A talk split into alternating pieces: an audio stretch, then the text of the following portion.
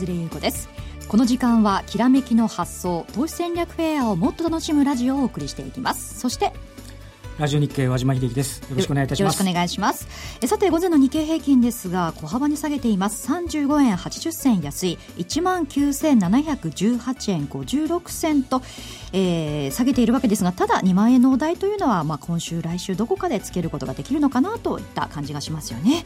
えそしてこういった状況の中ですね今日は特別なゲストをお呼びしているんです、はい、えこの後ですねたっぷりお話を伺っていきたいと思います。この番組はパンローリングの提供でお送りします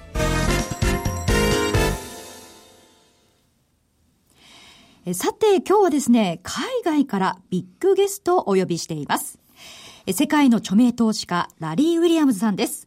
そして先週に引き続き、成田博之さんにもお話を伺っていきたいと思います。よろしくお願いします。よろしくお願いします。Welcome to our program、はい、えー、成田さん、えー、先週もラリーさんの話を伺ったんですが、まさか、はい、今日、本人が本人がね来るとは思いませんでしたね。びっくりしました、ね、びっくりしたんですが、今日成田さんに通訳もお願いしていきたいと思うんですが、はいはい、週末に、えー、ラリーさんのイベントがあったということなんですが、はい、どういった感じでしたか？あの今年をもって公共公共の場での投資教育からこう、まあ、引退するというような話がありまして、まあ、日本では長く講演してますのでで一般の方をお呼びしてですね、えーまあ、今後の相場についてですとかと同時に彼の友人でもありますファンドマネージャーのビクター・ニード・フォーファー氏が来日しましたのではい、で同時にですね、まあ、マーケットについてお話をさせていただきたということですね。はい、大盛況だったそうですね、1000名近くかなという。すごいですね。やっぱり皆さん話聞きたいんですね。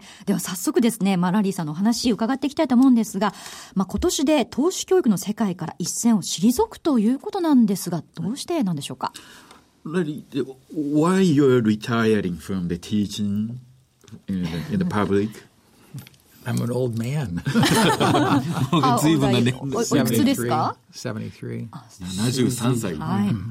It's time for new people to come in. Um, I want to spend more time trading and with some managed money. Um, quit when you're ahead. まあ、やはりもう新しい方たちがですね、まあ、相場の世界に入ってきて、いろんな新しい考えを教えている時期じゃないかということと、まあ、もっとあの自己トレードにちょっと集中してみたいという。うん、はい。はい。きっといい成果をね、出されるんでしょうね。ね集中できるわけですからね。えそしてラリーさんと言いますと、1987年、リアルタイムリアルマネーコンテストでですね、ロビンズカップで驚異的パフォーマンス、なんと113.76倍で優勝したということが今でも伝説になっているんですよね。これなんか不可能な数字かと思うんですが、なぜそんなことが可能なんでしょうか？Really, when you won the、uh, World Cup in 1987, right? the people, your return was phenomenal. You know, nobody have beat it yet. What's the methodology or idea you traded back then? Uh, the idea that I traded with was uh, volatility breakouts. Interestingly enough, the second closest uh, largest gain was by my daughter uh, when she was uh, 14 or 15 years old, using the same idea. 実はその、まあ、手法って言いますと、はい、まあ、一般的に言われているブレイクアウトですね。はい。 マーケットのボラタリティ、値幅の広がったところで仕掛けていくような、うん、まあ、そういう手法がまあ基本的でして、実はその後に、えー、数年後に、えー、娘のミッシェルさんですけども。I, I was not day trading. は、えー、やっぱり同じような用法でやってたんですね。ただ、実はそのブレイクアウトでもデイトレードではなかったんですね。短期的な数日ベースというのが主だったというそうです。あのブレイクアウトでその値幅を取るということだったんですけれども、はい、ファンダメンタルズというのは普段どのぐらい意識されてるんでしょうか Well, since you mentioned about the market volatility, you took it as a trading methodology. What's do you take fundamental information into the trade? I do use fundamental information as a setup uh, to set the stage for a move, but then I bring technical things into the market And basically, in the market starts to move, I want to be with that direction, uh, up or down, whichever way it's moving. ファンダメンタルはですね、非常に重視してまして、うん、テクニカル的な部分とファンダメンタルの組み合わせ。で、ファンダメンタルがトレードのセットアップですね。条件を満たせた時に、テクニカル的な用法を使って、実際に売買にするという、必ず組み合わせですよね。そういう意味ではかなりのパーセンテージ。ファンダメンタルを確認して、で、株価がとか商品がブレイクアウト抜けたところで参加するみたいな、そういうイメージでよろしいですかね。それに関してはこう、個人投資家もやはり似たようなこう手法というのは真似できるわけですよね。Is a uh, any individual trader able to do that? You know, using the fundamental and the technical stuff. Oh, sure. I've taught lots of people to do what I do. Uh, most of the winners of the trading championships are my students, mm-hmm. and we're all essentially doing about the same thing. 実はもう別に特別な方だけじゃなくてですね、多くの、えー、トレーダーが結局はそのファンダメンタルとテクニカルを決め合わせた、うん、えー、手法を使っていると。で、特にこの、えー、トレードコンテストの、えー、最近の優勝優勝者っていうのは彼のそのセミナーの受講生がかなりな量多いということですね。はい。まあ、その娘さん、女優のミシェル・ウィリアムズさんも優勝して、そのまあ生徒さんもこの手法を使って優勝しているということは、まあ、有効性の高さというのがやはり証明されているわけですよね。そうですね。はい。はい、これ、あの、ラリーさんが、こう、最も得意とする市場というのは何かあるんでしょうか ?Any particular market that you're really keen to trade or, you know, love to trade? I think there are there are better markets for just trading purposes. Gold would be one. Uh, the S and P E mini stocks in America would be one. The Nikkei is another, mm. and the bond market. And that's because those markets have a lot of liquidity, a lot of volume in them, and uh, lots of price movement. 得意とするというか、そのトレードに向いてる市場と言われるものがやっぱり存在していると思います。うん、で特にその金。金。はい。はい。で、株価指数と株ですね。と、あとは、あの、債券市場、米国債。この、主なこの3つの市場は、その、やっぱり流動性も高くて、出来高も非常に大きいので、トレードしやすいので、まあ、好みとしてはこういった市場で、まあ、えー、トレードするのがいいというふうに彼は思ってるみたいですね。そこの成功するノウハウ、みんなあのファンダメンタルとテクニカルは組み合わせやってるのに、えー、ラリーさんはなんでそのパフォーマンス上がるのかって、ここがやっぱりちょっと伺いしたいんですけどね。well, everybody understand, but the combination of fundamental, technical to trade, right? Everybody knows. But they're not really successful yet. Not like you. so what's the key point that you success? Other people are not successing. Good question. um, I think part of the success comes from understanding your emotions. Most people get too emotional when they're trading, and they don't understand that fundamentals are a general idea. The market has a bias up or down. Then you come to the specifics. Most people just grab fundamentals or just charts, but I really want both. Um, and money management, emotional mm-hmm. control, uh, financial control. あのまあ、成功とそうじゃないその敗者という区分けというのは、まあ、ちょっと難しいのかもわからないですけれども、うん、あのいくつかの要因の中にやっぱりトレーダーのその自己管理ですね。感情の管理。でこの感情面での管理っていうのは資金管理と非常に、えー、共通しておりまして、えー、まあえー、感情をもたらすような資金を使ってやってるのかやってないのかということが一つ大きなポイントと、あと、ファンダメンタルとよく言うんですけども、はい、上辺の数字とかですね、どういう状況かっていうんではなくて、やはりその、もっと深く、そのファンダメンタルのデータとかを分析しないと、どういう傾向があるかっていうのが見極められないので、ちょっと上辺のそのニュースとかいう流れっていうんじゃなくて、もうちょっとこう突っ込んだところがファンダメンタルが必要なんじゃないかと。The, the thing I teach my students that have been so successful is、uh, money management. And emotional control mm. on top of knowledge. Uh, you have to learn to respond correctly. Mm. Most people get the wrong response. やはりあのトレードコンテストで優勝しているようなその、まあ、受講生の方たちの特徴としては共通点でもあるんですけども、そのやはり自己管理の部分ですね、と資金管理が非常にこう、えー、コントロールできてて、で、えー、なおかつ基本的なそのファンダメンタルとテクニカルの部分を十分に理解していると。この組み合わせて初めてちゃんとした結果が出てるそうですね。As an example, bad news to me is really good news. And most people, bad news scares them. So it's your response to things. まあ、やはり一般的にはその悪いニュースが流れるとネガティブになってしまう。はい、ただその市場にとってみると悪いニュースは全てが悪くはなくてですね。チャンスになると。そこの見極めが先ほどから言ってるファンダメンタルだったりとかするんじゃないですかね。なるほど。あの、先ほどエモーショナルコントロールとおっしゃってましたが、はい、いい時はね、もちろん皆さんね、気持ちも高揚していいと思うんですけど、問題は失敗した時だと思うんですけれども、うん、ラリーさん50年以上投資経験あるということは、うん、もちろん失敗したこともあるんですよね。You're talking about emotional control. When, when you're making money, everybody happy. You know, no much of the control needed. The question is, when you fail or losing money, how are you going to control your emotion? Well, I've had a lot of experience with that, um, as every trader has. I think you need to realize that you are not your trade. Because my trade is losing doesn't mean I'm a loser.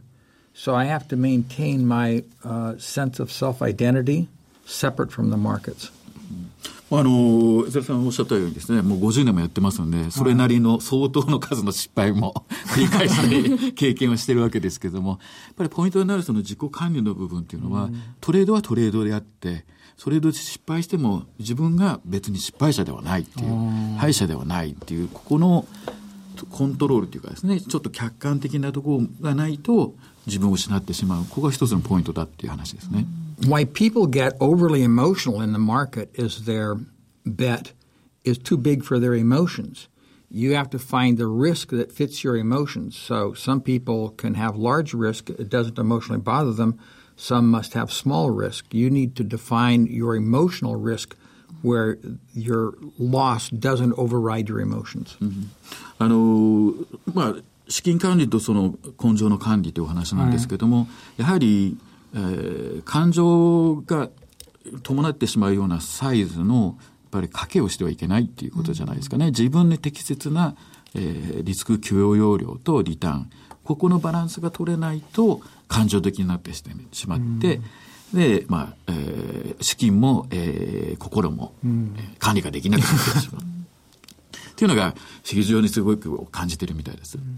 やっぱりあの、どうですか、あの、個人投資家の方がこれからやっぱり投資に向かっていくときは、今の、えっ、ー、と、えー、感情の管理と資金の管理って、自己管理が必要だっていう話ですけど、ここをこう、磨いていくためのポイントっていうのは何かあるんでしょうかね？You understand your point about controlling emotion as a country financial, you know, part of it. Any suggestion to practice to control how can be you know control this emotion as well as the financial to be successful to well i think the typical answers are meditation. Um, i don't know if those things have really worked for me. Uh, what's worked for me is to just accept it. Say well i'm going to have losing trades.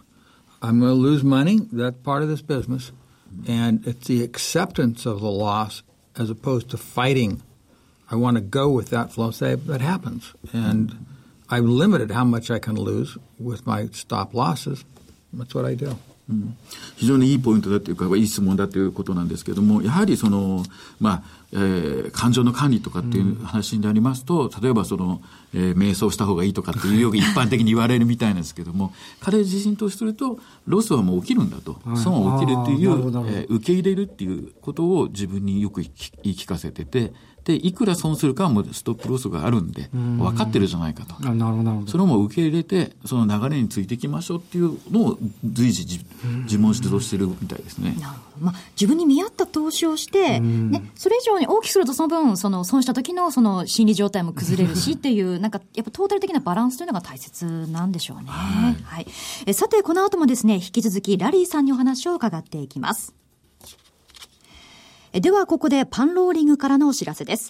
ラリー・ウィリアムズさんの最後のですね、日本公演、ラリー・ウィリアムズワールドツアーファイナルが3月28日、29日の両日、東京六本木で開催されます。今後は自身の運用と研究に力を注ぐとして引退を表明したラリー・ウィリアムズのファイナル公演です。最後の参加者だけが聞くことができる秘密を公開するということです。ワールドツアーファイナルは有料公演です。お問い合わせ先はパンローリング。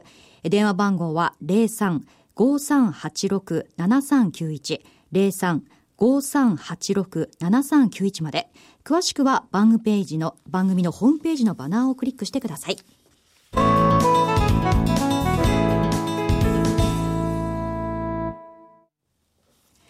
えさて、今お知らせしました通り、今週末には引退を表明したラリーさんのファイナルステージがあるということなんですよね。えということでですね、ここからはラリーさんの相場の見方、リスナーの方も興味深いと思いますので伺っていきたいと思います。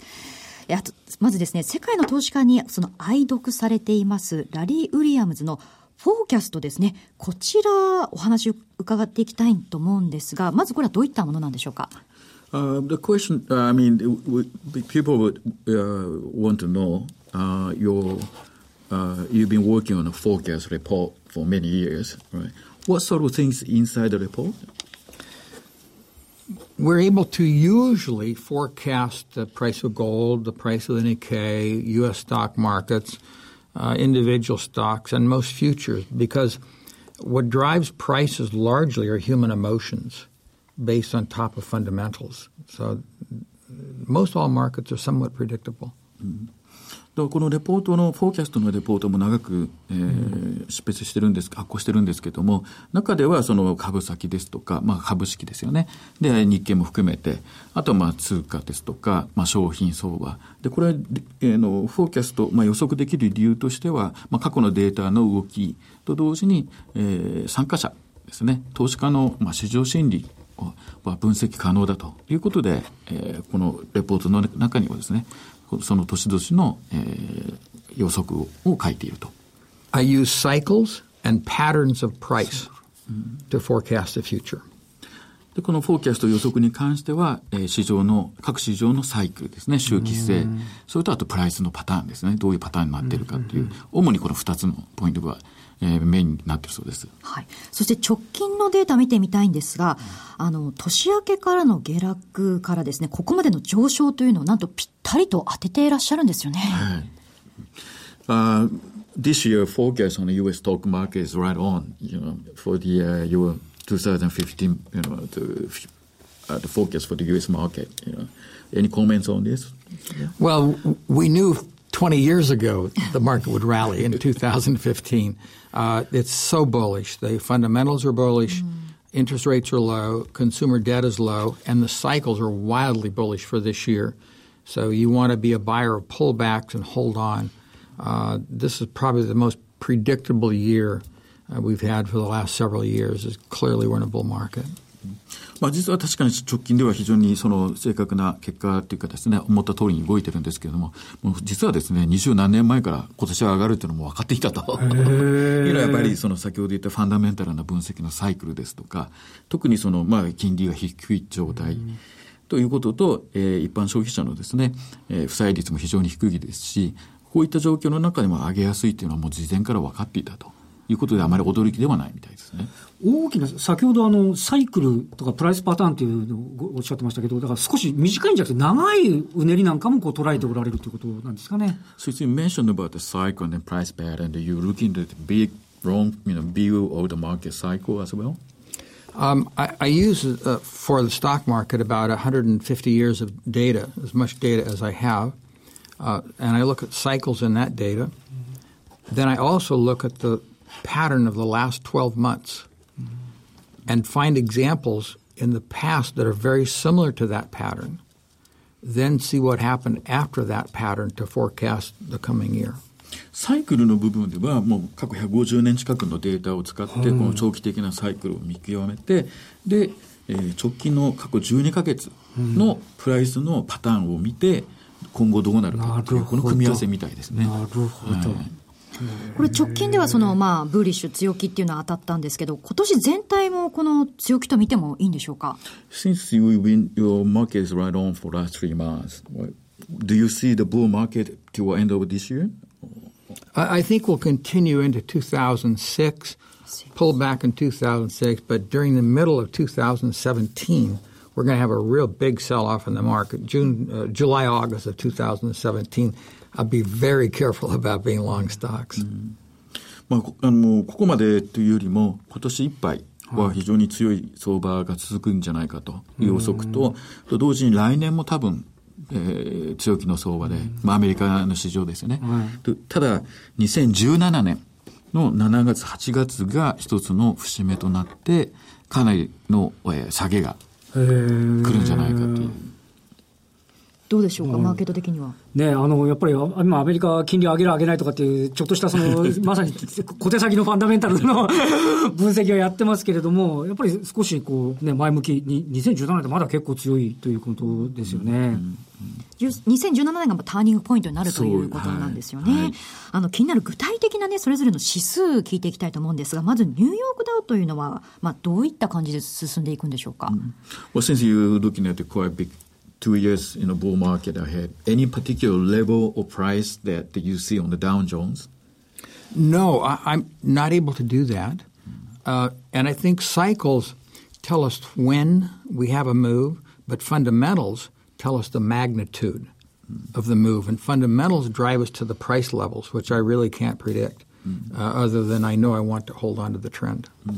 よくあの質問されるんですけども、そのプライスの何パーセント上がるとかですね、どこまで上がるっていうのはよく聞かれるんですけど、実はフォーキャスト、まあえー、ではそこがですね、うん、欠けていて、で、欠けているというよりも、多分それは予測できないだろうと。うん、その、サイクルで方向性、で、ファンダメンタルでその強さ、強弱ですね。を測ることができるけども、唯一わからないのは実際の価格がいくらになるかっていうのは実はわからない。なので、まあ、トレンドに乗っていくしかないねっていうお話です、ね、トレンドしてる時には、要はまあ強気だったらブルにあの乗ればいいっていう話ではあるということですよね。はい、ちなみに、えっと、日経平均あのインデックスっていうのはそのどんなふうにご覧になってるのかっていうのはお伺いしたいんですけど。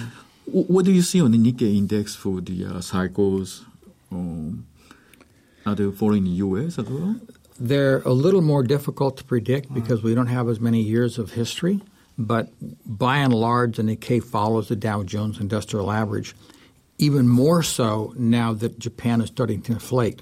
So I think that they will both move pretty much together. まあ、あの日経のデータがですね、アメリカのデータの先ほど150年に比べると手元にあるデータがそこまでないので、ないですね、ないないですね。はい、そうすると 中長期的なサイクルってのはちょっと難しいんですけども、どただ、アメリカの市場に連結してますし、で、徐々に日本がそのインフレ化してきてるんで、当然価格が上がっていくだろうというようなことで、まあ、だんだん、まあ、多分アメリカと同様な動きをしていくんじゃないかっていう話ですね。なるほどね。うん、まあ、2017年がターニングポイントということなんです。そこまではね、まあ、強気の相場と見ていいという、まあ、先ほど、あの、以前、成田さん言ってました、その流れがね、すごくこう、ターニングポイントがうまいって言ってたじゃない。外れる時もあるし、当たる時もあるし、そのポイントをうまく掴むというのが大切とそうですね。いうことなんですよね。はい、というわけで、ラリー・ウィリアムズさんのですね、ワールドツアーファイナルなんですが、3月28日、29日に開催されます。えとっておきの話が聞ける最後のチャンスということなんですね。えもう二度と講演することがないかもしれないということで、この機会、ぜひお見逃しなく。えここまではですね、ラリー・ウィリアムズさんにお話を伺いました。どうもありがとうございました。Thank you for joining us. ありがとう。ありがとうございました。ありがとうございます。えさて番組もそろそろエンディングなんですが、もっとお話聞きたかったです、ね、本当ですね。でも、キリがないですね、本当ね。はい。あの、まあ、大きな流れとしては、まあ、強気ということで、ちょっと安心した。はい、2万円間近ですからね、ここで、こう、リグアレル。の方がしっかりだったらいいですよね。そうですね。まあ、追随する形で、こう、うまく流れるといいなと思います。えー、さて、来週もですね、素敵なゲストをお招きしてお話を伺っていきたいと思います。お楽しみに。えー、ここまでは和島さんにお話を伺いました。どうもありがとうございました。ありがとうございました。それでは来週またこの時間にお会いしましょう。この番組はパンローリングの提供でお送りしました。